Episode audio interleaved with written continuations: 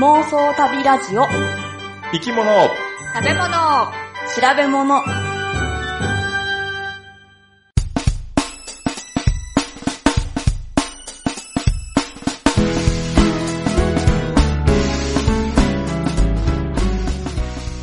この番組は世界中の見てみたい生き物、食べてみたい料理、訪れてみたい国について好奇心旺盛な3人が調べたことをもとに妄想力を働かせながら語り合うラジオ番組です。毎回生き物を一つテーマとして取り上げて、それにまつわる生き物の話、食の話、旅の話をお送りします。親父ギャグは万国共通グッチーです。お好み焼き定食について考えてみました。ポチコです。空室だったお隣さんの鳥の巣からチュンチュン聞こえるようになってきました。たまです。お春の訪れって感じね。もう、えツバメってこと？まだでしょ？いや、ツバメじゃないね。ー、何ですか？なんかねなかなか姿は見せてくれへんねんけど、うん。お一瞬だけこう、目の前をバーって飛んでいったことがあってんけど、うん。うん。スズメなんかな？わかんない。スズメ。うんでもなんか割と近所いろんな鳥がおるから、うん。ちょっと名前もわからない鳥がいっぱい。あ、えー、え、何匹ぐらい、何匹何羽っていうのかな？ぐらいいるんですか？何羽かおるね。なんかこの間喧嘩みたいなのしたけど、兄弟仲が悪い。かな。えーでも、軒先に巣を作るようなんて言ったら、まあ、限られてきそうやんね。あ、でもその巣はうんもうすずっとそこに存在してるね。うん。で、そこになんか、いろんな鳥が来てうん。住んでるって感じ。ええー、なんか、なんかヤドカリみたいなもんですか？じゃ そうやな、宿王やな、あれあ。は。うん。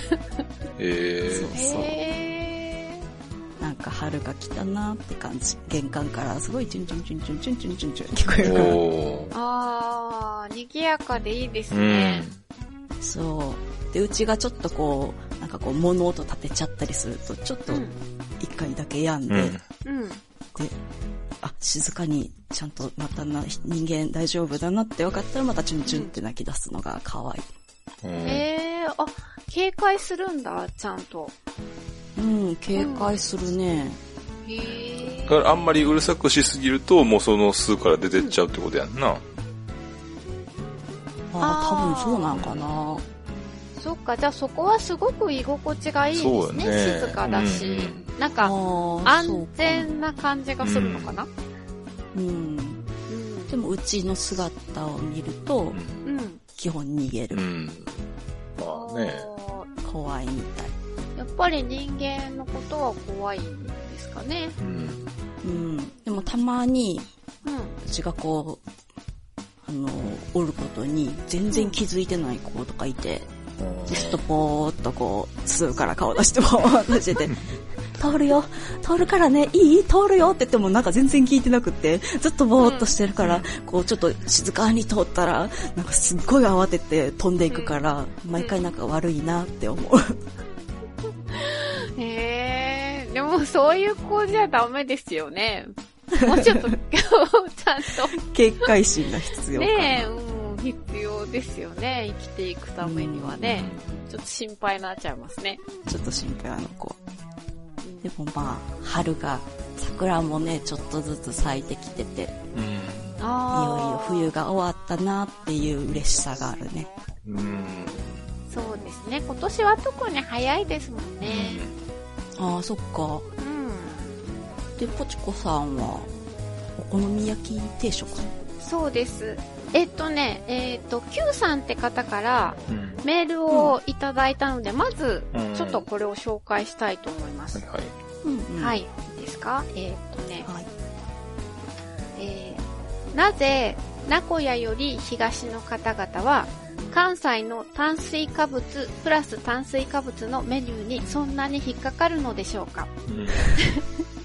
私は大阪出身で、埼玉、宮城、新潟、長野に住んだことがあり、仕事で長らく名古屋担当もしておりましたが、関西出身というと、よくお好み焼き定食、そして、えー前回、ポチコさんが言っておられた、いなり寿司とうどんについて、おかしな組み合わせだと言われます。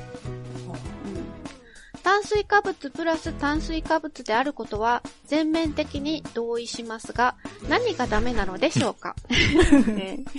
その点を質問しても、なんとなくおかしいよという意味のわからない返答ばかりです。そばと丼物のセット、ラーメンとチャーハンのセットは普通ですよね。えーポチコさんの町、名古屋でも、味噌煮込みうどんの山本屋さんで、店員さんに聞いたら、ご飯のセットで頼むのが普通と言われました。カレーうどんの若シャチ屋さんでも、麺を食べた後の追い飯をおすすめされました。なぜお好み焼き定食やいなり寿司とうどんはおかしいのでしょうか、うんといただきました。ありがとうございます。ありがとうございます。うん。そう。で、うん。うん。いや、なんでかなって考えたんですよ。うんうん。なんかでも違和感がある。うん。うん。うん。でも、よく考えたら、炭水化物プラス炭水化物っていうよりは、うん。あの、ご飯のおかずが何っていうことがおかしい理由のような気がするんですよ。おかずが。おかず。うん。でね、だからさっき、えっ、と、Q さんが書いておられるように、蕎麦と丼のセットとか、ラーメンとチャーハンのセットっていうのはうん普通ですよねって確かに普通なんですよ。違和感はないんですよ。うん。ただ、あ、たくさん食べるんですねっていう だけね。うん。ぐらいのことで、で、それは何かっていうと、蕎麦も、丼物も、その一つで、その単体で完結してるものじゃないですか。だからまあそれを食べる、それを二つ食べるっていうのにはそんなには違和感はないんですよ、別に。はあだから、いなりとうどんっていうのも、うんそんなに考えてみたら別に違和感はないんですよ。うん私にとって。うんうん。うん、で、えっ、と、あと名古屋の味噌煮込みうどんとご飯っていうのも、うん。あのー、味噌煮込みうどんを味噌汁だと考えれば、お味噌汁とご飯っていう組み合わせで、これもね、割とすんなり、別にこう違和感なく受け入れられるんですけど、お好み焼きとご飯っていうのは、うん。と、か、あと焼きそばとご飯ね。ここれどうもしっくりこないで、なんでかなって考えたときに、さっき言ったみたいに、うんご飯のおかずが、えお好み焼きっていうことなんですよ。ああ、おかずっていう視点で見ればやっぱり変だなっていうことか。うん、そうなんですよ。あで、だけど、あの、うちの夫は大阪出身なので、あうん。その夫は別に違和感がないというんですよね。で、夫に聞くと、その、お好み焼きがおかずだって言うんですよ。だから、うん。お好み焼きや、その焼きそばをご飯の上に乗っけてちょんちょんってして、それを食べて、そのちょっとこうソースが、ちょっと滲んだご飯を食べると。あー要は、だからそれをおかずにして食べるんだよって言うんですけど、私にはちょっとそれがなんとなく違和感。で、聞きたいんですけど、関西のお二人に、うんうん。たこ焼き定食っていうのもあるんですか？たこ焼きいやー。は、うんなんかおやつって感じ。うんたこ焼きとご飯って一緒に食べないですよね？おやつとご飯は一緒に食べない。うん。だから、その、名古屋の私としては、おやつなんですよ。ね。特にお好み焼きは、おやつなのに、おやつにそういうのと、またご飯っていうのが、なんか、おかしいのかなおかずじゃないもんねっていう。多分、うん。重要なのは、ソースなんやと思うんやけど、うん。まあ、たこ焼きは別ジャンルと思ってもらって、こう子供がちょっと、んなんかこう、おばちゃんがやってるたこ焼き屋さんによって放課後にちょっとおやつ食べるみたいな存在やと思っといてもらって、ほで、その、焼きそばとか、う。うん。お好み焼きのうん。ソースっていうのが多分、こう、コロッケにソースがついてて、おかずっていうのと多分そういう感じなんやと思う。ああ、そういう感覚で大阪の人はお好み焼きや焼きそばを食べるんだ。じゃうん。味のバランスとして、ソースの主張とご飯のこう何にでも合う感でバランスをとってるんじゃない？あ。ああ、まあ、そうだけど、たこ焼きにもソースがかかってるたこ焼きあるじゃないですか。だって。えだからたこ焼きはご飯屋さんには出てこない。あーあ、そういうことよね。だそから、もそも場面が別のとこで出てくるかああ、なるほど。いや、多分、大阪はそうなんでしょうね。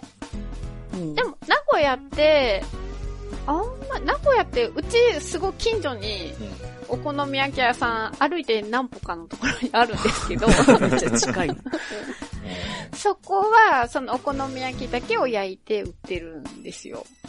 うん。だからそこで食べられないっていうことなんですよね。だからそこで買ってきたお好み焼きを家に持って帰ってきて、うんあのー、ご飯も添えて食べるかっていうと食べないから、ちょっとだから、そこの、なんかお、おやつとして食べるものとなんか違うのかなと思って。そう。まあ、っていうことで、なんかご飯のおかずとして、そのお好み焼きとかは考えられないから、違和感があるけど、ご飯のおかずとして考えられる関西の人は多分違和感がないんでしょうねっていうふうに思いました。どうでしょうね？あの、Q さん、また、あの、感想があったらお返事ください。あと、まあ、あの、リスナーの方ももし何かご意見があったら、ぜひお寄せいただいたら、そうだうね。ん、面白いかなと思います。うん。はい。うん。グッチーさんは、親父ギャグについてでした？はいはい。親父ギャグってバンコク共通だなと思ったんですけど、ほあの、先日アメリカ人にですね、親父ギャグを教えてもらったんですよ。う。え、それは英、英語のってことそうでですすね。そうです。まあ、まずちょっと、はいはいはいはいあの、どういう内容かというと、いつ歯医者に行きますか？って聞聞かれたら、2時30分ですと。そういううん。親父ギャグなんですけど、はいはい。まあ、日本語では全く意味がわからないんですけど、うん英語だと、What うん time do you go to the dentist? うん。2.30. to, 2.30. あトゥースにかかってるってこと？そう。ここでもあのアメリカ人はもう大爆笑です。そう。嘘。えー、若者がまたポカンってしてるんじゃないの？うん。2.30って言ったらさ、2時30分の意味でしょ、けど、うんうん。tooth, heart, two-third, えー、え、どういうことトゥースはえ、トゥース tooth, うん。は歯ですよね？うん。heart は痛い。痛み。あ、あ、痛いのね。うんあーはいはいはいはいはい。そう。だから歯が痛い時に行くと。それが2い時。つ行くんですか？そうってね。そうそうそうあそっかそっかそっか。おー、なるほど。難しいですね。もう大爆笑や。なるほど。ああ、アメリカでもね、こういった大親父ギャグっていうのがあって、あの、映画やったりさ、小説なんかでもたびたびまあ出てくるんですけども、ただまあ、英語の親父ギャグなんで、日本語に訳すともう全く意味がわからないじゃないですか。ああ、そうですよね。ううんん。で、こういった、まあ、親父ギャグをうん翻訳家の人って、かなり頭ひねって、うんまあ、苦肉の策で、うん今回のこの、いつ歯医者に行きますかって言ったら、うん。翻訳では、6時48分、む、は虫歯、虫歯。ああ、虫歯 でもちょっと通じにくいですよね。うん。そう。っていう風に、まあ、訳すっうん。ていうことを試みた人がいるそうなんですよ。あだからなかなか難しいかなと。まあ、よくね、その翻訳なり吹き替えなんかの、あの、うん。映画を見てても、よくわからない、あの、ギャグっていうかさ、あるし、そう、だから、うんあの、字幕と言ったことが全然違うことを言ってて、その字幕がどういう意味かなっうん。て思った瞬間に、だけども映画ってもう次に行っちゃってるから、わからないままに過ぎていくってそういうこそうそうとは多いですよね。そううん。む、むか、昔、えーっと、アメリカで映画を、映画館で映画見てた時に、うん。周りはもうどっかんどっかん笑ってんねんけど、こっち全く意味がわかんないとかさ。映像で滑稽な状況がわかっ、あの、あったんやったら笑うとこはわかるねんけど、うん。なんだかよくわかんない状況っていうのはたまにうん。ああるよね。そうですね。笑うとこ全然違うしおまけうん。うん。そう。で、おまけに、アメリカ人か何人か知らないけど、外国人の人ってうん。映画見ながら結構笑いません、うん。うん映画館で。うん。で、へうーん、たまに映画を見に行って、外国人の方が見てたりとかすると、結構、はうんーって笑ったりするんですよ。日本人ってそこまで笑わないですよね。クスクスぐらいな感じで。でもなんか向こうの方って結構大きく笑うもんね、なんか。割と。うん。いいね、楽しそうやね。そうですよね、楽しそう。で、次にちょっと挙げる例題をどう訳すかって皆さんに考えてほしいんですけど、ああ、はい。うんうん。いいきますよ。はい。 Did you hear about the guy whose whole left side was cut off? He's alright now. 意味がわからないですけえ、ど。もう一回言って。 Did you hear about the guy? えーうん、 ん彼のことを聞いたことありますかと。フーズは、ねううん。ん、フーズ、えーそのガイっていうのは、あの、おとうん。えー男の人は、whole left side was cut off. whole left side, で、レフトサイド、左半分が、左半分がカットオフされてるんですか？カうん、カットオフ、うん。えー切り取られてしまった男の人のことを聞いたことあるかと。おう。うんえー he's alright now. もう、今はいいってことでしょ？そどういうこと？戻ったう。のうん alright. なくなったけども。right ってのは、もう、ど OK 大丈夫だっていう意味と、うん。レフト、ライトのあライト。ああ、右っていうこと？そうそうそう。え、じゃあ右、今ではもう大丈夫だと。うん、もう右半分だけだと。これを、左なくなったってこで、と なくなって右だけだけど全然 OK だよっていういやいや、だから、ですか？まあ、右あるから OK ってこと？うん、いや、えーそういうことじゃなくて、もう、うん。あれ、わかんないです。たただのギャグでしょ？ギャグっていうか。そのギャグがいまいち、笑いどころが伝わってこないですね。えーうん深く考えなくていいってことですか？そう、だから、うん。左なくなったけど全然、あの右だけでオーライそうそうそう。OK ううんそれを日本語にすんの、う。難しいな。えめっちゃ難しいな。まあ、あと、ああの、リスナーさん、もし、これいい役があったら教えてほしいなと。もう全然わからんわ、これは。メールでぜひ送ってね。ください。はい。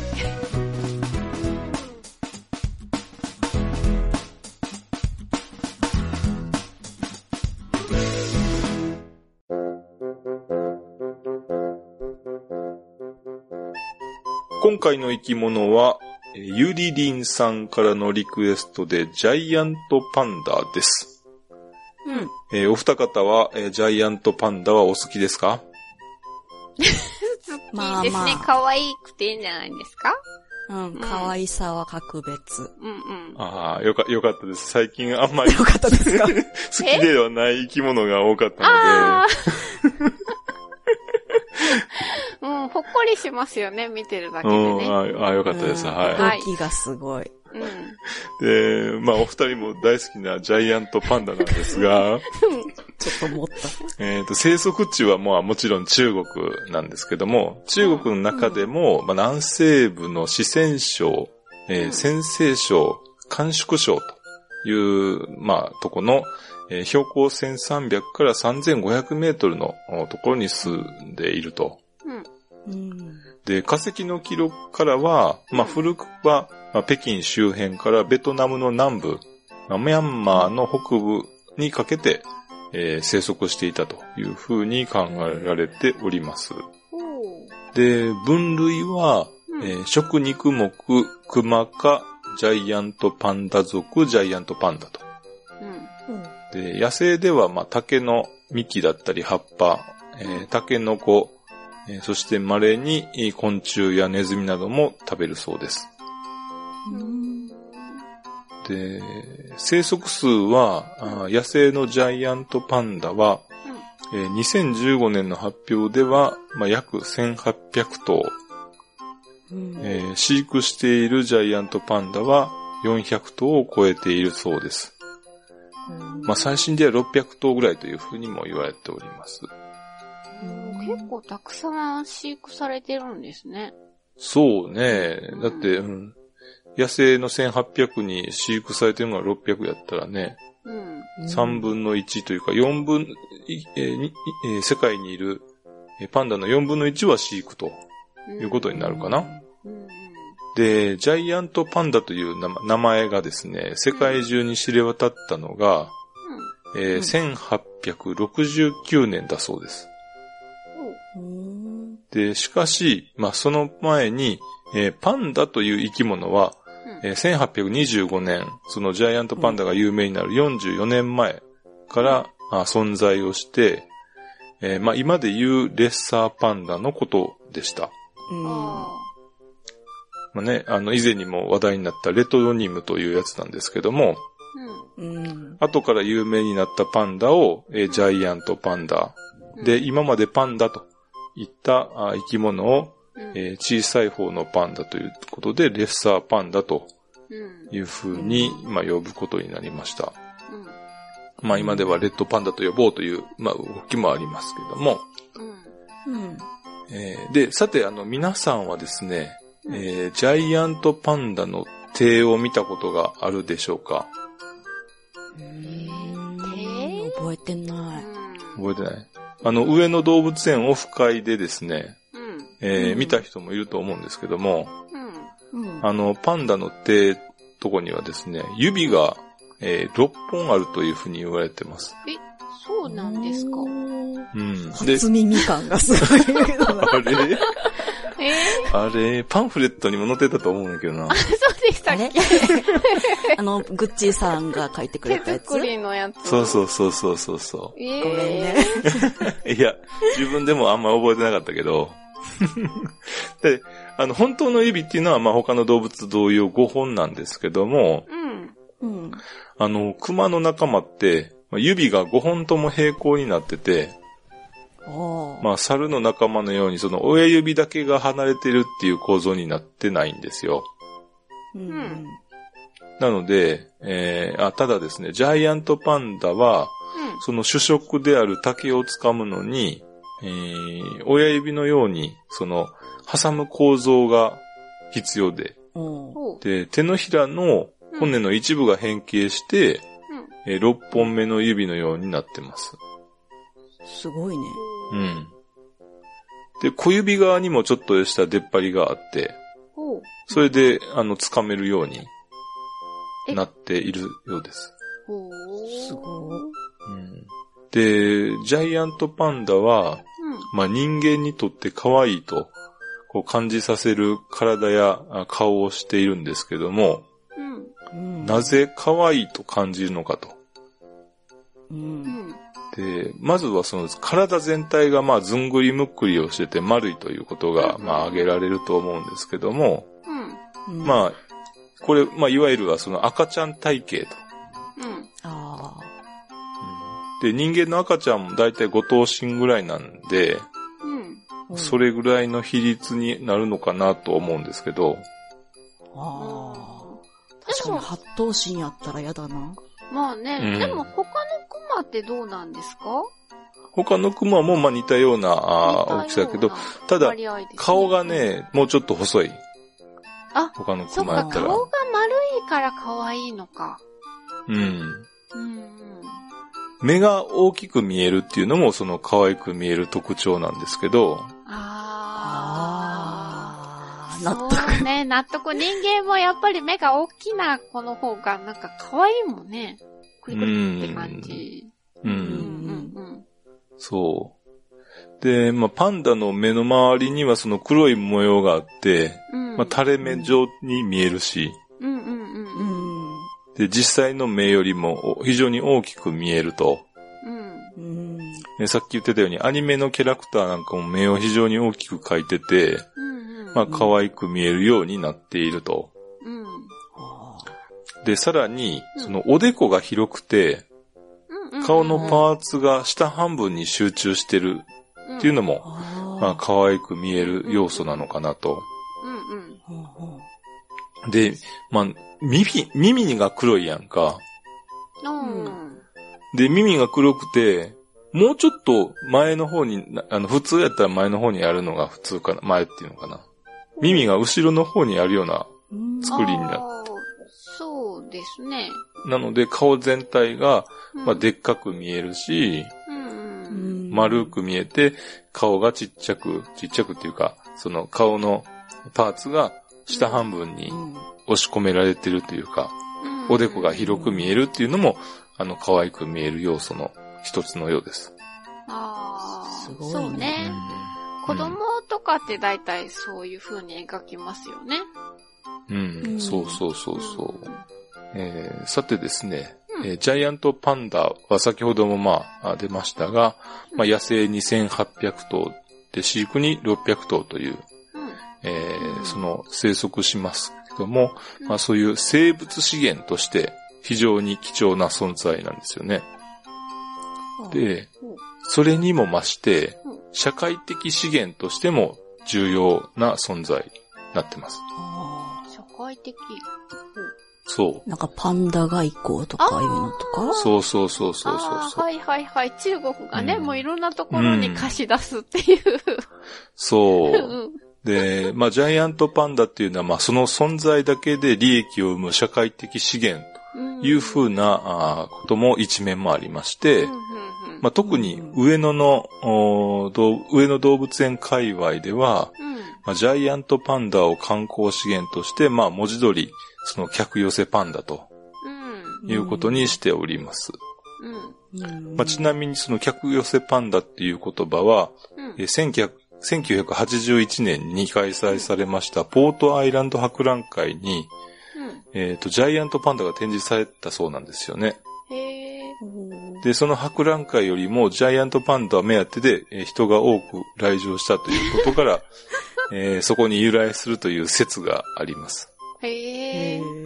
さてですね、うんえっ、と、2020年現在なんですけども、うん。えー日本には、あうん10頭のジャイアントパンダがいます。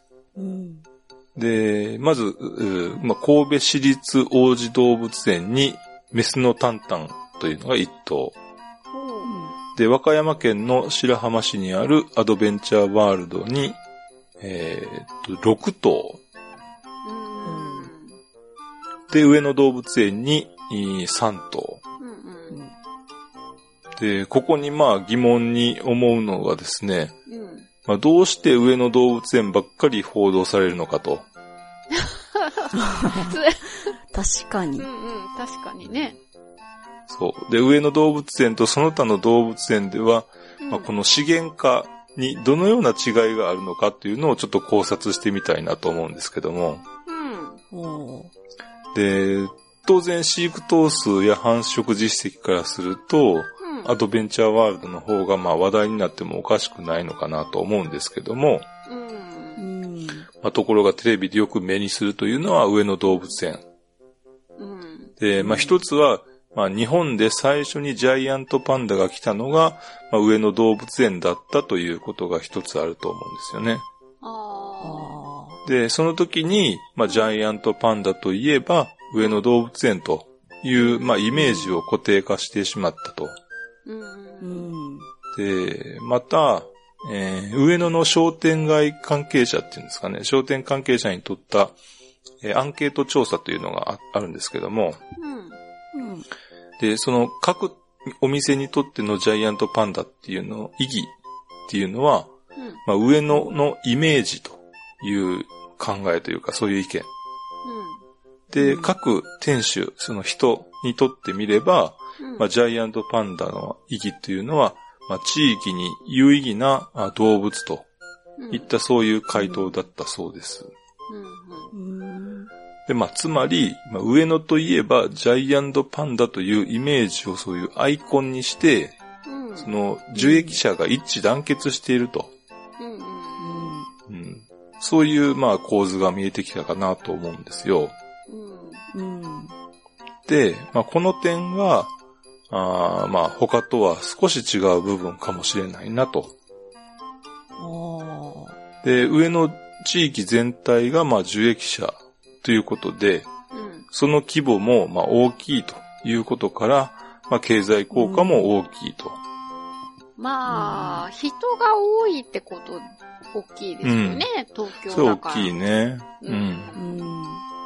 まず行きやすいのもあるし。そうですようね。ん。アドベンチャーワールドはちょっと遠すぎますもんね、どっから行っても。そうね。そうそう。まあ、それもあるよね。うん。うんで、先ほどちょっと出ましたけど、日本にいるパンダはまあ全て中国からのレンタルなんですけども、うん。うん。まあそのレンタル料はまあ一つ買いで、まあ年間約1億円程度というふうに言われております。おう。うん。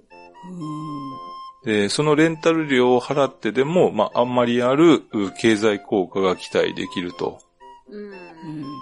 うん。で、まあ、ちなみに2017年に上野動物園で生まれましたシャンシャンなんですけども、うん。本来ならばうん。2019年のうん。えー6月に、えー中国に返還される予定だったんですけども、おう。2020年末までレンタルできると。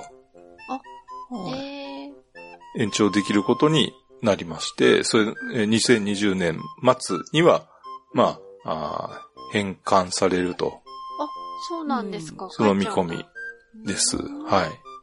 なので、まあ、シャンシャンを日本で見るということができるのは、うん。まあ、今年いっぱいということになりそうです。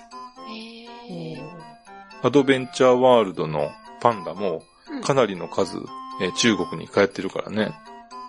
あ、そうなんだ。そうなんですか？じゃあ子供が生まれて適当に親離れできるぐらいになったら帰っていく。そう、だいたい、うん、2年、生後2年で帰ってってると。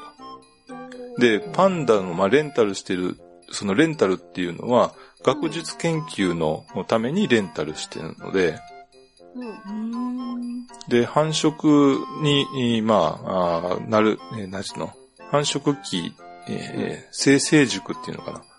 その繁殖のためには、その、一回戻って、うん。そこで、新たな、えーお相手を見つけてっていうそういううん。のがあるんだけど、うん。ね、シャンシャンの、この、えー単独でこっちに長い間いると今度はさ、うん。戻って、その繁殖に適した年齢っていうのがあるから、うん。それをうんい逸してしまう可能性もあるやん。はいはい。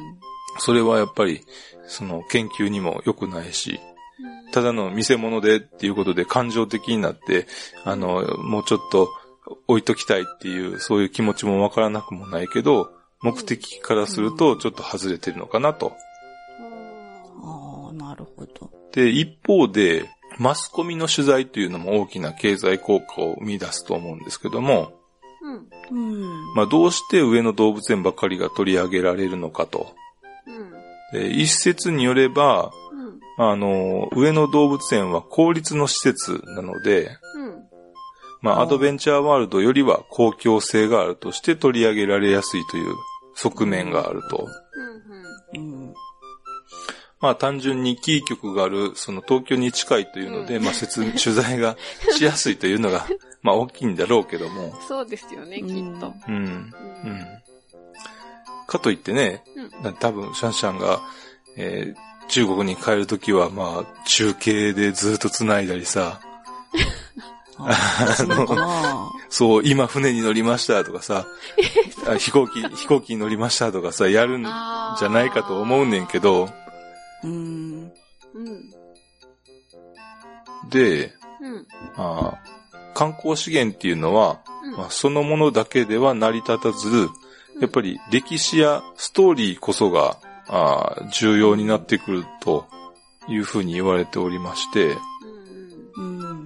もう上野動物園っていうイメージを固定してしまったのは、要はまあ一番最初に上野にえー来たというようなうん。のも歴史だったり、うん。で、そういうストーリーを自分たちでそう、どんどん作り込んでいったというか、ああ、そうね。うん特にあの、シャンシャンが生まれた時なんて、本当にちっちゃい時からこう、メディアとかにも写真とうかん。映像が出てきて、こう、うんだんだん育っていく様子が、ね、もう、うん。みんなが見てて、みんながこう、みんなの孫っていうかさ、育ててるみたいな感じで。そうそう。ああ、大きくなったあね、ーみたいな、その、あんなちっちゃかったのに、とかいう感じがうんありますもんね。そう。うん。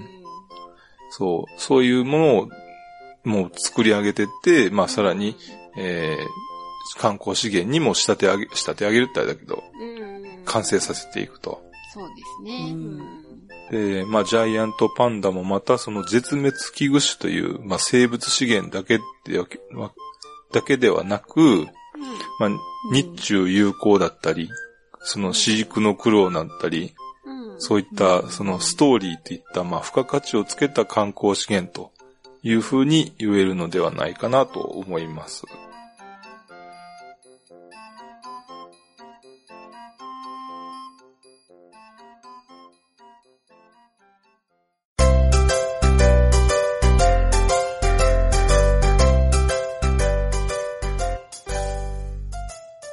関西の人の中でやったら、うん。うん。共感してくれる人いるんじゃないかなって思うんやけど、うん。パンダをこう頭で想像すると、うん。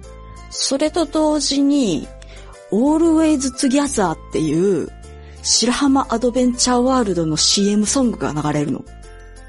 おー、知らないです。グッチーさんは知らんか。うーん、どんなやったかな？まあ、あの曲を聴けば、もう気分は白浜。パンダの目の前まで行けるっていうえ、感じ。萩谷整形ぐらい？萩谷整形？ちょっとなんか、同じ関西人でも年代ギャップがありませんか、そこ。まあ、こういうなんかの音で、うん。ふと、こう、今まで行った旅先の風景であったり、行ったことはないけど、こういうところって、実はうちアドベンチャーワールド行ったことないんやけど、そうなんだ。それでも聞こえた音でどっかの風景の想像が膨らんだりっていうの？うんうん。あると思うの。うん。なので今回はうん。耳を使って旅に出てみようと思います。ほう。じゃあ、まずは音を聞いてもらおうかな。あ、はいはいはい。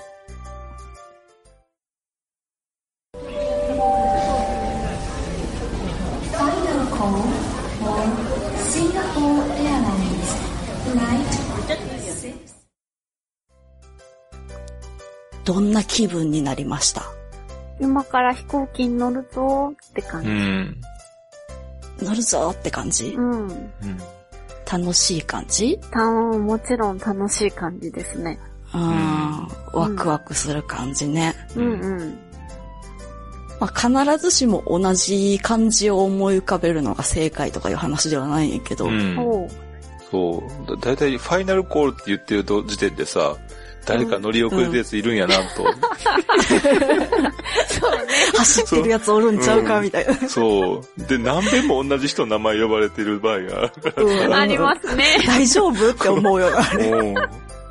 うんうん。そうそう。うん。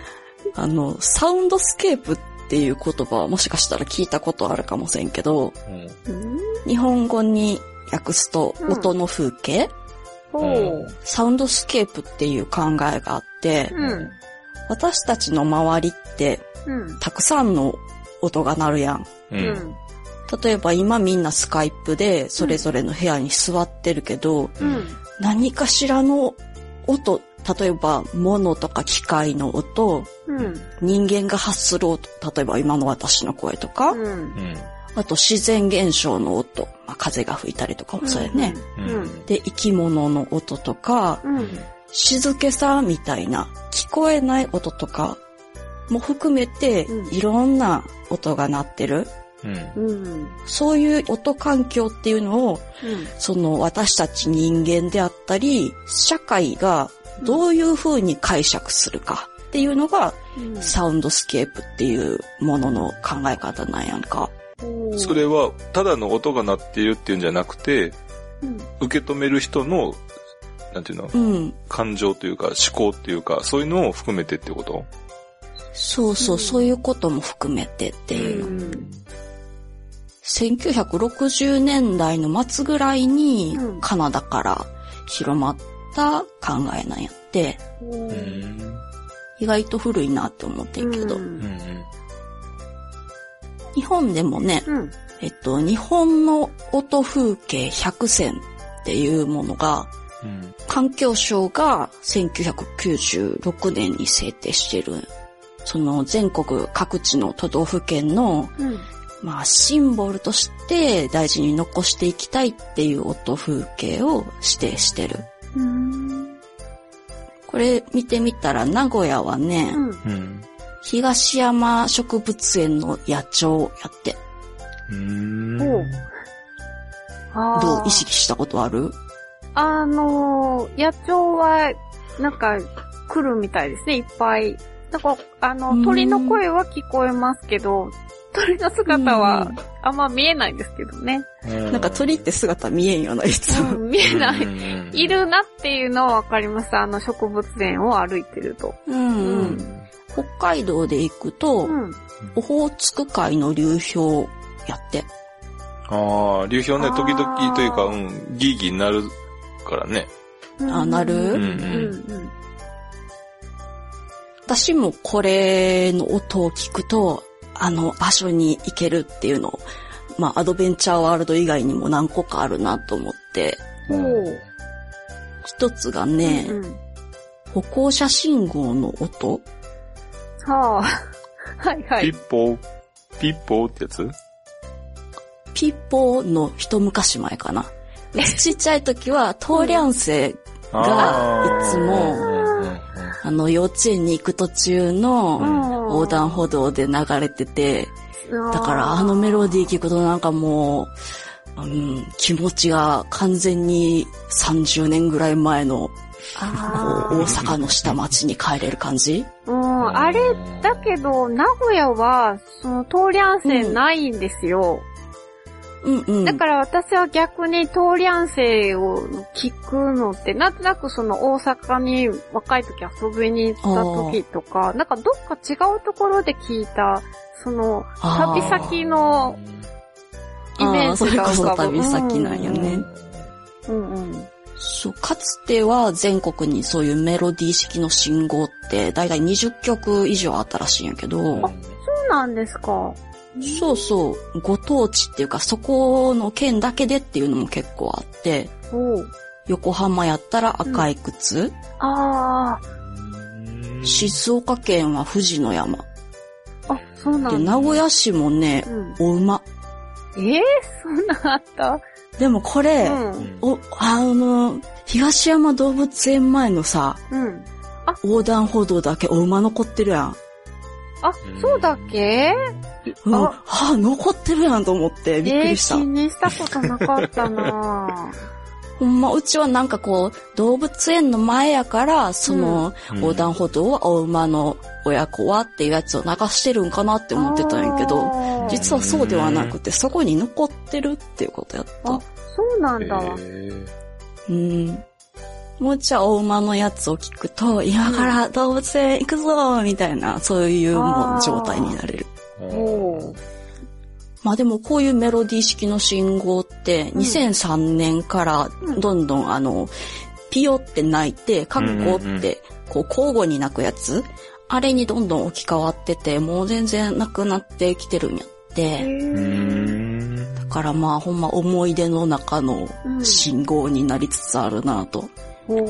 まあ聞けば昔に帰れるっていうことかな。うん、うん、うん。海外で言えば、うち香港の信号の音が結構覚えてる。あー、じじじじじじってやつあの、赤の時は、てっけってっけってっけってなってるんやけど、それが青になるとすごい高速になるの。あ、そう。だからすっごいなんか、い、急いで渡らなあかんみたいな。すごいそういう気持ちになるの。へー。でもなんかこう、街の雑踏とか、うん美味しい食べ物いっぱいみたいな感じを思い出す音でもあるかな。う。うんん。で、もう一個そういうサウンドスケープとこう交わってるなっていう音が、うん。電車の発車メロディー？うん。ああ、はいはいはいはい。うちこれは近鉄の特急のアーバンライナーがうん。出発するときに流れる曲で、う。うんん。これアメリカ映画の80日間世界一周っていう映画のテーマ曲らしいんやけど、うん。それこそ旅の曲やね。うん。アラウンドザワールドっていう曲うーん。あとドナウ川のさざ波っていうワルツの曲と、この二つは、なんか、旅立ちへっていう気分になる。うん。うんうん。あともう一つね、うん。乗り物の音で行くと、うん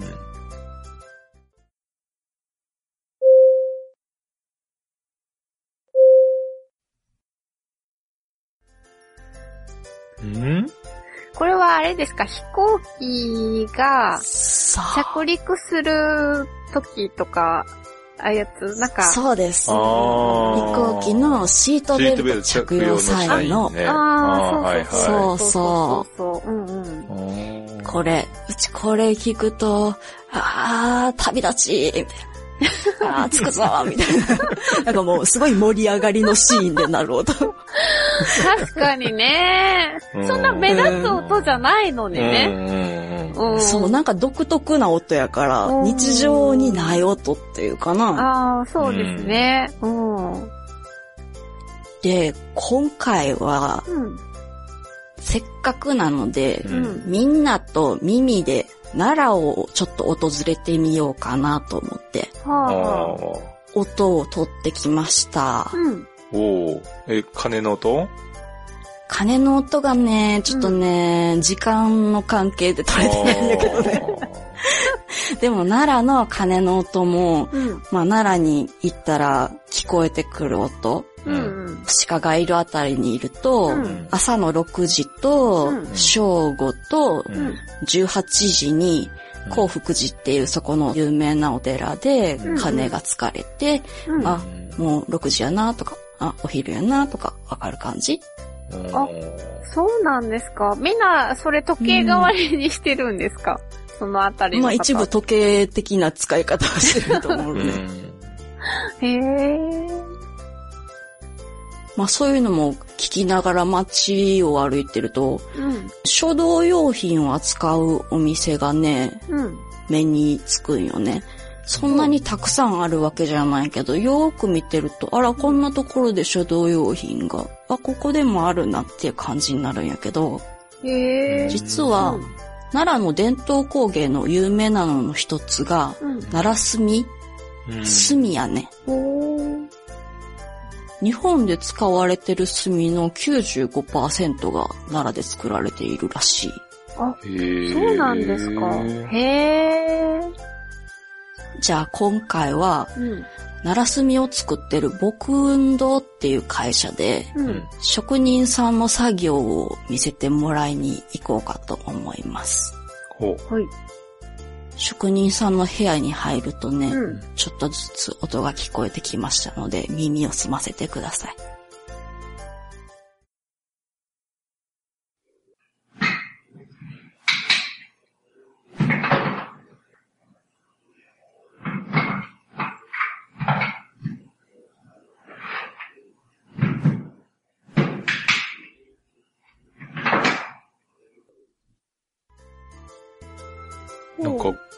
ゴロゴロ、ゴロゴロっていうのかな？なんか丸いのを転がしてるような音うんと、あとうな、ん。なんかその炭、炭があった、なんていうの、炭の音ですよね、きっと。違うんですか？どうだろう。まあ、もうちょっと近くに行って見てみると、う。。うん作業場で一人の職人さんが黙々と作業してるんやけど。えっ、と、工程としては型入れっていう工程をしてて、うん。こう、炭の材料のすすと、煮皮とうん香料、うんうんこれを練り上げた、うんまあ、炭の元みたいなもの、うん。うん。それがね、まだあったかくて、うん。で、触るとすっごい気持ちいいプニプニしてるの。へえ。職人さんがこう、あぐらをかいて、木の机の前に座ってて、左右にもいろんな道具を置いてるって感じなんやけど、うんうん。そのあぐらの足元に、粘熱線を敷いて、その上にその炭の元が入った袋を置いてて、硬くならないように。ああ、はいはいはい。うん。そうそう。で、職人さんはその袋から、うんその炭の元を取り出して、うん。もう完全昔からありますっていう感じの天秤で重さを測るの。へえ。へ 天秤使われてんの初めて見たと思って。ー うん。天秤で測ったその炭を、うん。今度は木の机の上でさらに練る。体重を上からかけて、うん手際よくギュッギュッと練ると、すっごいツヤが出だすの。うんほう。へえ。で、その最高のツヤツヤの炭を、今度は棒状に形を整えて、木枠に入れて、上から木枠でギュッと蓋をする。うん。うん。で、それをこう机の前にずらっと並んでるプレスするための機械に挟んで、ネジでギュッギュッと締めると。うんうん。で、この後がさっきの音なんやけど、ほう。とね、その今プレスしてあるやつは、だいたい1時間ぐらいしてから取り出すんやけど、もう1時間ぐらい前にプレスしたやつがあるから、プレス機から取り外して、木枠をまずこう外すわけね。うん。うん。うんで、使うのがナイフ。ナイフの刃の部分とか柄の部分とかを使ってコンコンとか木を叩いたり、ほう。刃でキュッとこう、隙間を広げたり、ああ、はいはい。取り出すためにね。んそうそう。するうと、ん。パラパラっと木枠が外れていく。うんうん。ああ、その木枠が落ちたというか、そういう音なんよね。そうそうう、ん木枠が外れる音っていうことやねうん。うんこれが、うんなんかうちずーっと見ちゃってて、うん作業が、テンポがこう一定に刻まれてて、全部の動きが。で、その手際の良さっていうのと、うん。体の使い方の緩急の、そのね、なんか具合が、うん。すっごい見てて心地よくて、ほう。おーずーっと見てたら、炭触りますかって言ってくれる。なんで触らせてもらったんだ。そうそう、触らせてもらったんよ。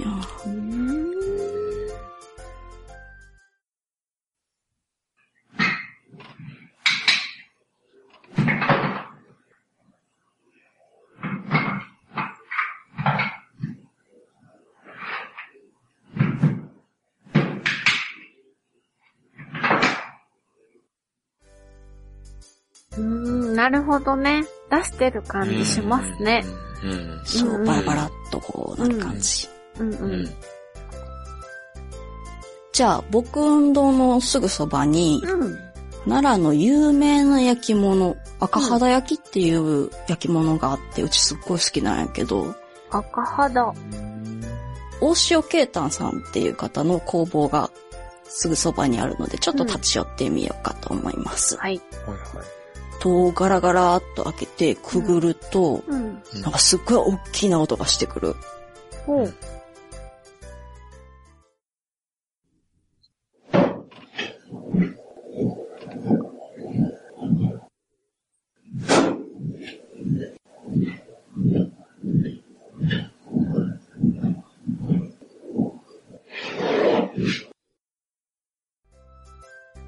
ん何をしてるんだろう。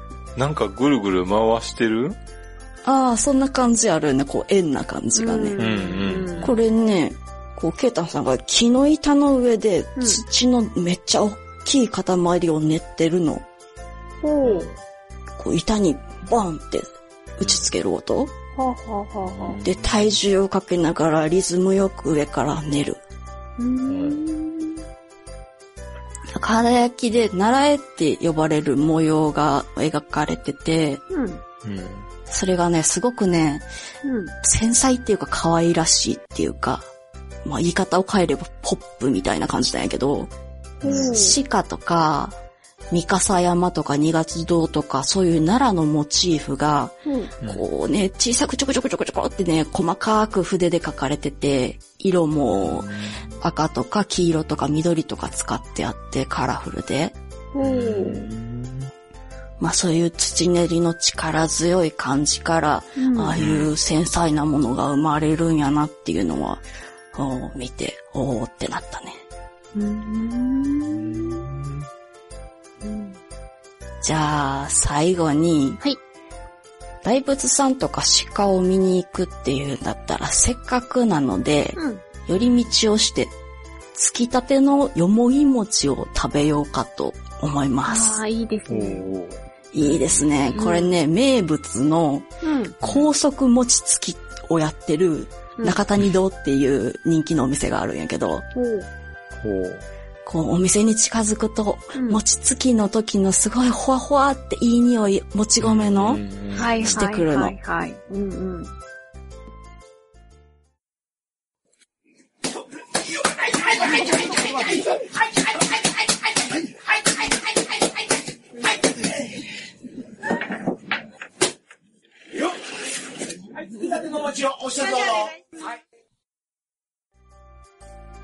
すごい迫力というか、うん熱が。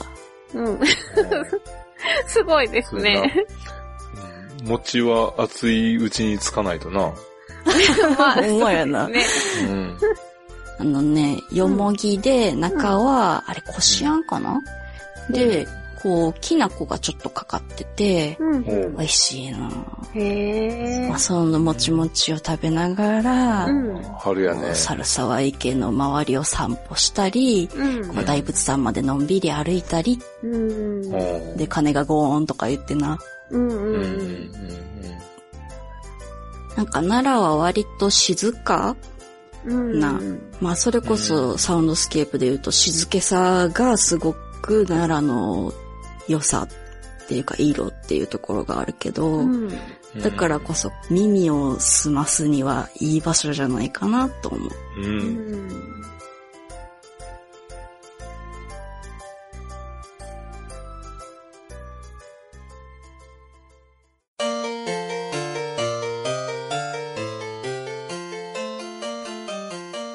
パンダは白黒の動物ですけど、うん。うん。白黒の食べ物といえば、え？豆大福。あ 今月も違うんかい。今月も違いますね。割との自信があってんけどな。グッチさんもじゃあトライしてみてください。ー白黒の食べ物？うん。なんやろう。ええ全然出てこんぞ。ま、あ、そうですか。豆大福。か豆大福やんな。ブブー。えっ、と、白黒の食べ物といえば、ズバリ、うんおにぎりでしょう。あ、しまった大事なのが。か。うん、おに、うん。そう、ん白と黒ですよね。。うん。はい。えっ、と、今日はおにぎりについて話したいと思います。おー、おにぎり大好き。うんうん。えっ、とですね、一般社団法人おにぎり協会っていうところがあって、ここが17条からなるおにぎり検証っていうのを作ってるんですね。はうん。で、今回はこのおにぎり検証に沿っておにぎりについて見ていこうと思います。あ。はい。はい。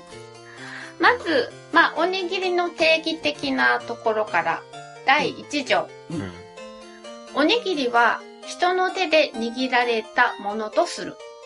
ただし、第2条及び第3条を満たす場合は例外も認める。ということで、第2条は、おにぎりは愛情や感謝の気持ちを伝えるコミュニケーションツールである。そしておにぎりには夢や希望が込められている。あ第3条がうん。米、塩、海苔、具材、水の5要素を基本とすると。うん。うん。コンビニのおにぎりもこの5要素が入っているので、うんお。にぎりでいいんです。いい、はい。美味しいし。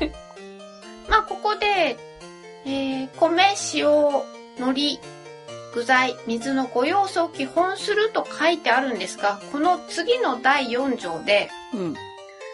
塩、海苔、具材の使用は自由と なってます。ほう。どっちでもいいですよと。ほう。うんあの、海苔の代わりにう昆布や木の葉など、各地の歴史、文化を重んじることが望ましい。うんうん。だから、あの、基本なんだけど、まあ、海苔ついてなくてもいいよと。うん。あの、私子供の頃、うんあの、母が作ってくれたおにぎりで、うんよくあったのは、おぼろ昆布を外にまぶしたやつ。ああ、あったあった。うちもやってくれた。ね、そうですよね。あれ美味しいですよね。うんそんなのもあるし、あと、なんか変わったところでは、山口県にうん。わかめをまぶしたまぶしおにぎりもあるそうです。ん。混ぜ込んだんじゃなくて？うん、普通は、あの、わかめって、あの、混ぜ込みますよね。うん。ちょっと味ついたやつね。うん。しっとりしたやつを。うんじゃなくて、それを外にまぶすんですって。へえ。あと、あの、私好きなんですけど、うんあの、宮崎の肉巻き。肉巻き。うん、肉巻きおにぎり。どんな？外側にうん。薄切りのうん。豚肉を巻いて、ほーで、それをコロコロコロって焼いて、で、甘辛く、こう、味付けたやつ。お腹すいた。あれね、すごい美味しいですようね。ん、絶対美味しい。そう。うん、宮崎に行った時にね、うん初めて食べて、うんこれはいいと思って。う。うんん。そうそう、たまに作るんですけどね。うん。まあ、だから、本当に各地にもっとね、探せばいっぱい変わった、あの、海苔代わりがあると思うんですけど。うんはい。じゃあ次に行きますね、でもね。うんえー第6条。おにぎり1個に使用する米の重量は、おおよそ80から 100g を目安とする。そんなんも決まってるやん。そう。いや、でも、ただし、重量の高はそれを問わない。食べたい、食べさせたい量が適量である。ということです。それ、規定する意味あるのっていう感じじゃない？うん、意味あるんですよ。でも、い一応こう、うんまあ、一般的なイメーうん、ジといううん感じでね。うん。で、えっ、と、80から 100g のおにぎりというと、米を1合炊くと3個から4個ぐらいうん作れるんだそうです。うんはい。で、ちなみにこの1個あたり、おにぎり1個あたりうん。米粒は何粒ぐらいあると思いますか？うーん。え1500。ー、えー、に、2000円ぐらいかなと思ったけど。違う。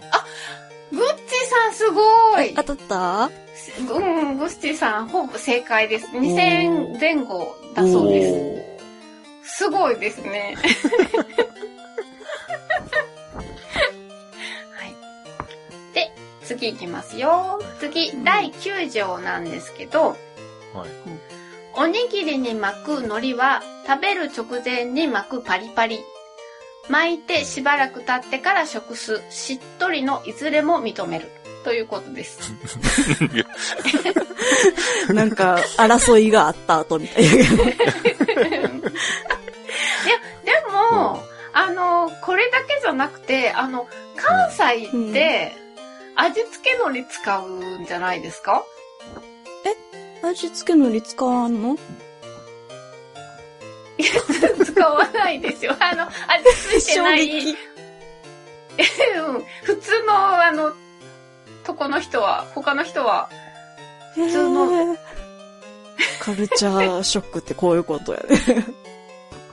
えーおにぎりはもう、絶対味付け海苔をこう、お母さんが巻いてくれて、こう、作ってくれたな。ああ、そうですか。あのね、あの、私の、あの、夫、ね、大阪出身なんで、お姑さんは 大阪の人なんですよ。うん。うんうん。で、あの、おにぎりを作ってくれた時に、味付け海苔を 巻かれてかなりなんかびっくりしたことがあるんですよ。結婚してすぐぐらい。へーえ、じゃあ皆さん味付け海苔っていつ使うの？ご飯と一緒に食べる時朝ごはんの時じゃない？ぐらいかな。朝ごはんに。ああ、そっか。うん。そう。いや、でも、味付け海苔だと、ペタペタするじゃないですか。うん。ああの問題ない海苔って、手、手につかないように海苔巻くんじゃないんですかね。いや、問題ないです。問題ないんですか？ペタペタしても。美味しいから問題ないです。なるほどね。いや、うんずっとなんか不思議だなと思ってたんですよ。で、でですね、あの、で、今回これで関西は味付け海苔を使うっていうことだって、なんでだろうってちょっと調べてみたら、もともと味付け海苔っていうのは、東京日本橋の山本海苔店が考案したんだそうです。ほう。多分、江戸時代末期ぐらいに考案したんだと思うんですけど、で、明治2年に、明治天皇が東京から京都に行幸された時に、その、あの、山本海苔店の味付け海苔をお土産に持って行ったんですって。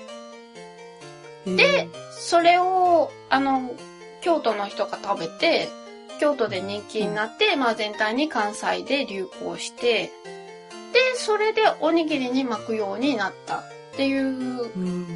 話が、うんはい、ありました。まあ、関西以外の人は、あの、普通の味のついてないお海苔を巻くんですけど、うん。そのお海苔には、パリパリとしっとりうん。があります。うん。で、まあ、あの、おにぎり検証でもどっちでもいいってことなんですけど、うんこのパリパリとしっとりの違い、これは、お海苔の養殖方法に違いがあるんだそうです。あ、そうなのうん。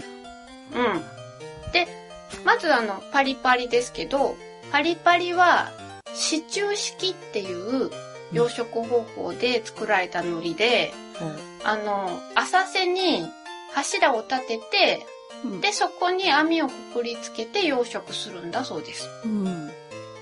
で、あの、潮が満ちたり引いたりするので、この、あの、その海苔が海に浸かってる時と、海に出てる時と、交互に出てきますよね。うん。で、そういう状態で育てると、えっ、と、柔らかくて口どけのいい海苔が取れるんだそうです。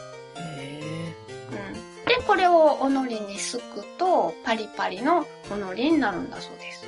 ーうーん。で、お主な産地は有明海うんなんだそうです。でですね、もう一つのしっとりタイプ。うん。こっちは浮き流し式っていう養殖方法で作られているんだそうです。うんで、名前の通り、こう海面に浮かせて、ほで、あの養殖するんですって。う。で、乾出しないってことね。こそうです、そうです。ずっと水に浸かってるってことですね。うん。で、えっ、と、この方法だと、こう、黒々とした艶がある、割とこう、しっかりした感じのおのりができるんで、まあそういうしっとりタイプのおのりに仕上がるんだそうです。産地としては、瀬戸内海とかが有名らしいですね。うん。うん。で、買うときに見ただけではなんか分かりにくいんで、なのであの、産地を参考にするといいらしいですよ。そうか。うん。だから有明海産であれば、うんうんうんうんまあ多分パリパリ派だし、うんうん瀬戸内海産だとしっとり派かなっていうはい感じ。はいはいうん。っていう風にはい。はい、参考にしてください。はーい。じゃあ、次行きます。うん。第10条。おにぎりに使用する具材はそれを問わない。うん。そしてですね、だけど、第11条に、具材は1個につき1種を基本とする。ただし、混ぜご飯の場合はそれを問わない。おーうん。具材は1個につき1種類しか入れちゃダメなの。二種類入れたことないな。あ、そうですか。私ね、ちょっとこれおすすめがあるんですけど、え？あの、梅干しと、うんそこにちょこっと塩昆布も入れると、すごく美味しいんですよ美。味しそう。でしょ？美味しそうでしょ？うん。うん。だから、これはちょっと納得がいかないなと思うんですけど、なるほど。まあ、基本とするだからね。うんまあちょっといろいろあってもいいのかなという。はい、じゃあ次行きます。うん。第13条。おにぎりの形状は三角形、丸型、円盤型、俵型など、そそれを問わない。あの、先ほどからめっちゃと通ってないけどさ、え？問わないスタイルで。あ、問わない。問わないスタイルがあるけど、それを検証にする必要があるのかっていう。まあでも、そんだけお、あの、おにぎりっていうのは、自由度が、こう、うん。あるんですよって。あの、懐が広い食べ物なんですよっていうことですよね。はい。なるほはい。で、これ以外に私があの、今までに一番驚いた形のおにぎりは、あのー北海道の旭川で売られていた純ドッグ。うっちさんも食べあた、こと食べたありますか？ことあるあるあるある。ど。うちも食べたことある。そうですか、やっぱりね、あの、うん旭川に行くと売ってますようんね。食べた食べますよね。ね、あの、ホットドッグ型で。うんそうそう。うん美味しいな、あれ。うん、美味しいですよね。で、あの、具材にはエビフライとかチキンカツとかソーセージうんと。かがあって、で、これがご飯に包まれてホットドッグ型になってるんですよね。けど結構な、なんかヘビーな感じやったような気がする。そう、結構量多いですよね。うん。一個食べたらすごい満足ですけど、で、これ特徴は、あのー海苔で巻いてなくてね、袋に入ってるんですよね。うんう。うんで、買うと、温めますかって言われて、うん。えー、温めるの？って思ったけど、まあそうやって言われたから入って答えたら温めてくれるんですよね。うんうん。めちゃめちゃ熱々まで温めてくれるけどな。そう。でもあれすぐ食べないでくださいって書いてあるんですよ。ほんま。5分ぐらい置いて蒸らしてから食べてくださいって書いてありますよ。へ二人ともちゃんと読んでないですね。ー。出したかな 覚えてないわ。あ、グッチさんきっと熱々のまま食べちゃったんじゃないですか？ちょっと蒸らして食べると、あの、うんご飯が、な、なんていうの、ほかほかね、なって、うん。いいい感じになるんですよ。へえ。さあ、最後、第15条いきます。おにぎりに味噌、醤油、みりん等の調味料、および油やバターなどを加え、焼く、揚げるなどの加熱調理をすることを認める。あげる？あげる？揚げるってあるんですよ。え、あんの？揚げおにぎり？うん。台湾にあります。へえ。うん。えーとね、なんて読む、えーと、黄金、これなんて読むのかわからないんですけど、うん。あの、す火辺に、火、うん火ファイヤーの火うんに作るっていう字、へえ。えーと、飯。はうん。で書く、あの、食べ物なんですけど、うんこれはですね、具が入ってないおにぎりに衣をつけてうん、油で揚げて、で、それをチーズとか、あとスイートチリソースなんかと一緒に、お海苔で巻いたものなんですよ。あ。へえう。ん。割とあの、台湾の屋台では、売られてるらしいんですよ。食べてみたい。食べてみたいでしょ？うん、先がちょっとお腹鳴ってんのよね、グーって。そう、私ね、この台湾の揚げおにぎり、うん。食べてきて、おー本来はここで食レポをするはずだったんです。ああ、そういうことか。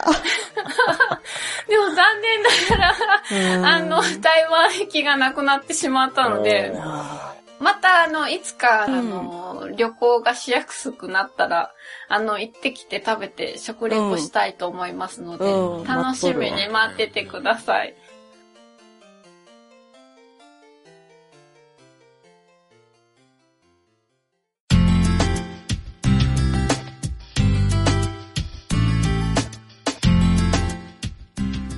じゃあ今日もメールご紹介します。いつめぐっちさんお願いします。はい。えーひとまろさんからいただきました。12月回ではメールを読んでいただきありがとうございました。えー実は配信後すぐ拝聴しようと、いそいそサイトを訪問したのですが、えー内容一覧のお便り欄に自分の名前を見てフリーズし、えー思わずそっとサイトを閉じてしまったのです。内容を聞く勇気が出ないまま時間が過ぎ、1月配信を迎え、えーやっと観念し、えー腹をくくり、昨晩、えー12月回を拝聴し、本日俺のメールをお送りした次第です。そして、えー自分のメールを読んでいただいた感想は、月並みながら、えー嬉し恥ずかし恐縮です。えー固唾を飲んで拝聴した87分53秒は一生ものの思い出になりました。えーまとまりはありませんが、以上お礼とお詫びでした。えーお正 お正月明けの疲れやすい時期ですので、体調崩されませんようご自愛ください。それではまた、ひとまろということでありがとうございました。ありがとうございましえたー。もう3ヶ月もね、おお待ち、あの、待たせてしえーまってねお待ちいた。だいたというか。そうだねはいはいこ。ちらの方がお詫びしなきゃいけないですね。そうだね。そうね。お詫び合戦になるね、これは。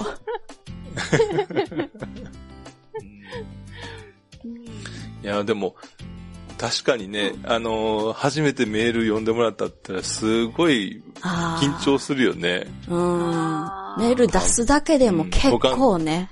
うん。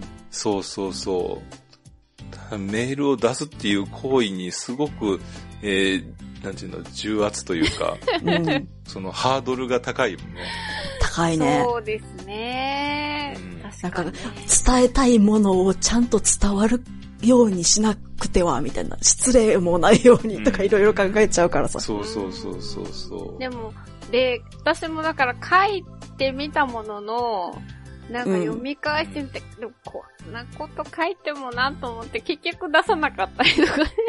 ああのうん番組を聞いてる時には、なんか一緒に会話してるつもりで、あ、そうそう、あれがね、あれがねって自分も言いたくなって、ちょっと書いて、うん。書き出しては見るものの、いやー、うん。ちょっとなんか、なって、こう、冷静になると、ちょっと、やっぱやめとこうかな、みたいな感じになっちゃったりとかして、私もほとんどう、ん。あの、メール、めったに送ったことがないので、そうやな。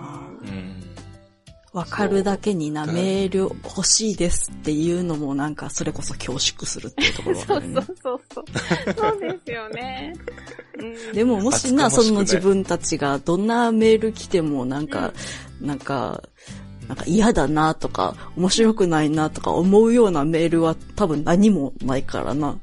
ああ、そうですよね。今までそんなのは全然なかったですね。う。うんん。うんで、まあ、どんな内容だって別に、あの、なんかまあ、ありがたいっていう感じうん。なんで、ううんん。あの、気にせず、よかったら、自分ができないのに、人にあの、頼むのもなんですけど、あんまり気にせずに。ポチコさんも番組に送ったらいいやん。たまに。うん。頑張ります。うちに？どこ？え、ここに？ポチコですって。あうん、ここに。うん。ここにですか？うん。あの、うちの夫が、あの、うんまあ、この番組聞いてくれてるんですけど、うん。うん。それに対して何はいか、あの、言う時があるんですよ。え？まあ、要は、何かその、あの、あの話題でどうこうとか、こあ、う、感想。か彼の感想を言う時が、うん、あるんですよ。で、それはうん、そのままメールに書いて、番組に送ってくださいって言うんですけど、でも。うん、一回も送ってくれたことはありません。うん。やっぱ面倒もつきまとうからね。面倒っていうよりも恥ずかしい方が多分大きいんじゃないかな。あそうなんやうん恥ずかしがり屋さんだから。そっかう。うんあ、でもね、メール一通あれば、多分30人ぐらいはサイレントリスナーいるはずやねんな。なんか、なんかどっかで聞いたような換算方法で失礼な気がするけど。うん。そう。へえ、そのぐらいの割合ですか？かな？うん。もしかしたらもっと多いかもしれないけど。もしかしたら、一人かもしれない。まあその一人、ほん、うん、その人だけかもしれないけどね。う。うんん。でもその人が嬉しいよね。やっぱメールくれてるって。ありがたい。うんそうそうそうそう。まあ、だからそのハードルを超えて送ってきてうんくれてるんだもんね。ううんうん。うん。そうそうそうそう。ひとまろさんもこれに懲りず、ぜひぜひまた送ってください。はーい。はい、お願いお願いししま。ますす。じゃあ次のメール読みます。はい。と、巻貝さんからいただきました。最近の配信を聞かせていただきながら、やはり数回のオフ会の体験がお三人の配信する姿勢に大きく関与している気がして、とても心が湧き立つ感じがします。すごくチームワーク感が高まって、そのこなれ感がとても心地いいのです。動物リクエストですが、話す鳥全般か、特定のオウム、インコ、休館長を、ということでいただいてます。ありがとうございありがます。とうございました。iPhone から送信ということで。iPhone から送信。なんかやっぱ違うんやね。聞いてる人からこうしても、オフ会が重なっていくと、変わりましたかね？私まあ、たち。全然な自覚はないってことやな。自覚はないけどね。うんでもチームワーク感がこうちゃんと高まっていってるという。うんこんなに番組聞いてくれてる巻貝さんが言ってるんやから、それはきっと事実なんやで。ああ、まあ、そうかもしれんね。うん。まあでもね、実際に会ったって言ったってさ、ううんん。3人揃って会ったって言っても、年1回ないぐらいじゃない？え、今まで5回も3人であったっけ、5回ぐらいは会ってないですかないでしょ？ちょうど5回ぐらい？あ、3人でっていうのは、あんまりないですかね。な。うん。うん。かなそうやな。じゃあ、奇跡のチームワークやで、これは。そうやんな。そうなんですかね。まあ、もともと友達とかやったらな、あれやけど。うん。ああ。でも逆にもともと友達じゃないところが長続きっていうか、うんのもあるし、うんねうん、うまくいっこれだって毎週のように対面で撮ってる人やったらもうめちゃくちゃすごくなるやんね。う。うんんあ、そうね。1ヶ月に1回っていう、こう、ペースもいいのかもしれないですね。予定が合わせやすいですもんね。そううね。んだいたいね、月末頃、あの、目や目安に。内容も考えて、そうそう。うなんかこう結構、一月っていうサイクルで、その調べ物の、うんなんていうかな、スケジュールがかかなり固まってきてるから、毎月同じ感じでやってる。あー、うんペースがね。そうそう。うん。そうね。あ、でも結構ギリギリになっちゃう時もあるし、いろいろですね。あの、まあ、リクエストは、もうだいぶ先までいただいてるじゃないですか。そうだだね。から、そのリクエストの中で、もう、パってもう、あ、これの話にしようって決まるものもありますよね。そうすると、早めにもうなんか、こう準備しちゃってあるものもあるし。あそうなんやうん。もううち全部直前っていうか、あ、その前の月って感じ前の月ですか。あ、そうですか。私は、あの、ま、なんか全然違ってて、あの、うん何の話をするかが決まらないものに関しては 結構ギリギリですね。うんうん、そうなんや。うん。まあ、性格もあるんじゃないかな。あ、性格はある性やろね。格が、うん。タマさんは多分、いつもキチキチってやってける 人なんだと思う。偉いと思う。ほんと、見習いたいんだけど、こればっかりは、なんか、無理なんでしょうね、きっとね。こればっかりは。あの、そう、あの学校の、あの夏休みの宿題も、最初に自分の得意なのだけをバッてやっちゃって、最後に苦手なものを残すっていうタイプですから。わかりやすいな。わかりやすいです。あー読書感想文だけが残るとか。残りがちのやつや。あー、で、グッチーさんはどういうタイプなんですか？ええまあ、とりあえずできるもんは全部やっちゃうっていう感じかな。じゃあやっぱり残るものがある。確かに読書感想文は残るかあな。ー、最後までね。ギリギリギリになって、うんなんか適当に飛ばし読みして、みたいな感じですか、うんあんまり覚えないなへーうんで、でも、今のこの番組の、その、うん。なんて内容とかっていうのは、うんどのぐらいの感じで考えてるんですか？ま、まあ、まあね、生き物はもうその生き物が設定されれば、基本的にね、その生態だとかそういうのを調べればいいなとは思ってはいるんやけど、うん。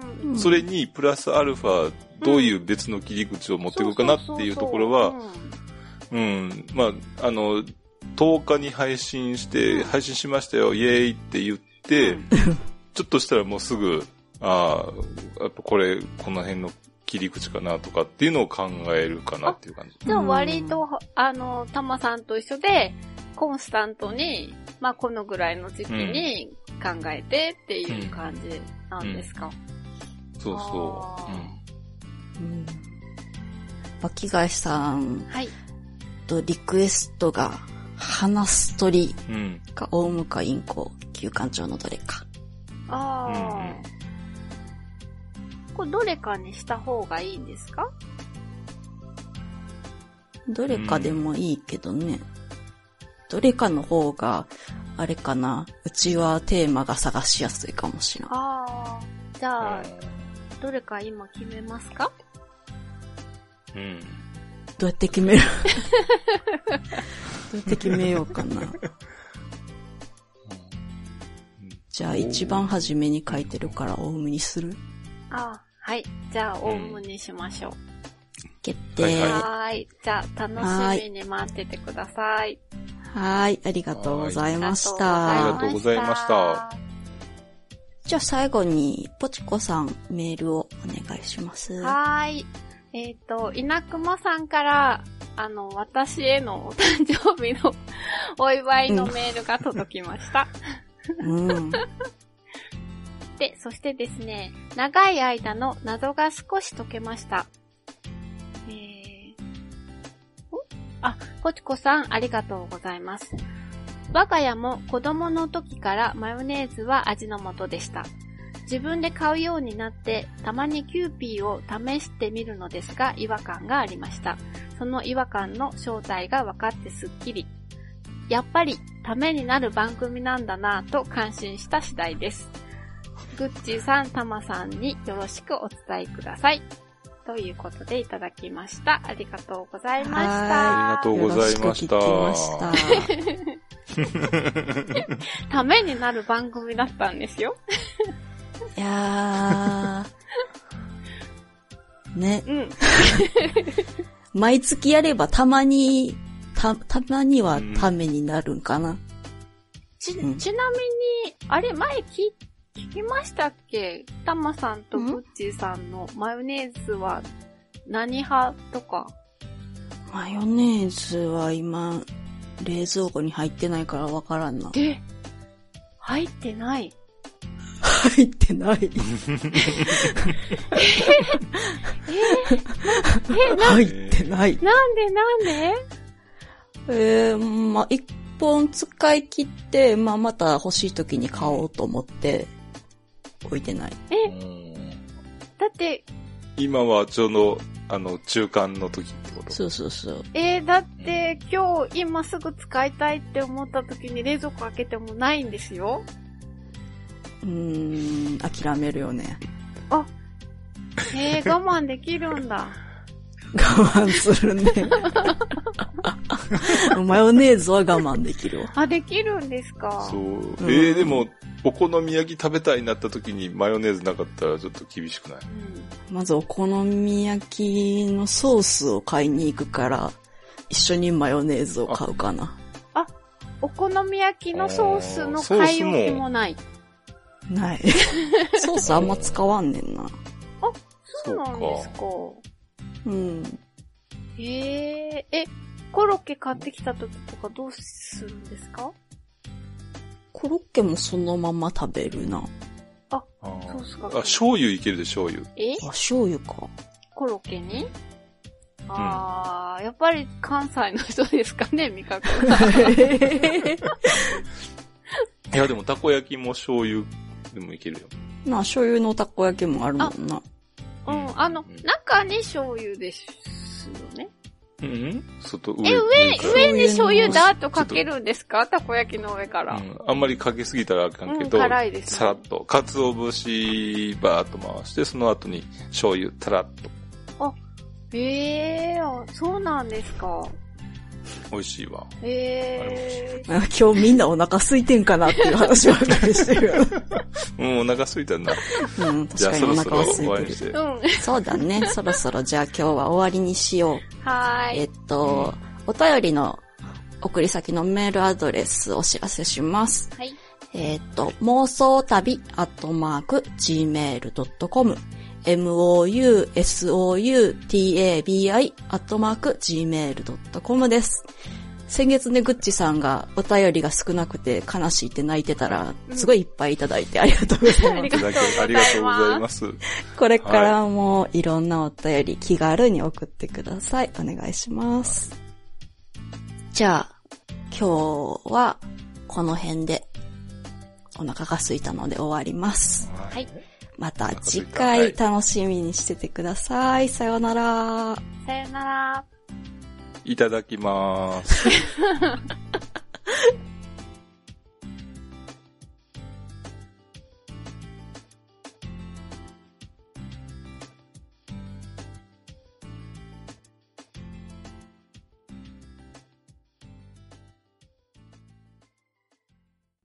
この番組はバックパッカーを応援するたびたびプロジェクトの提供でお送りしました。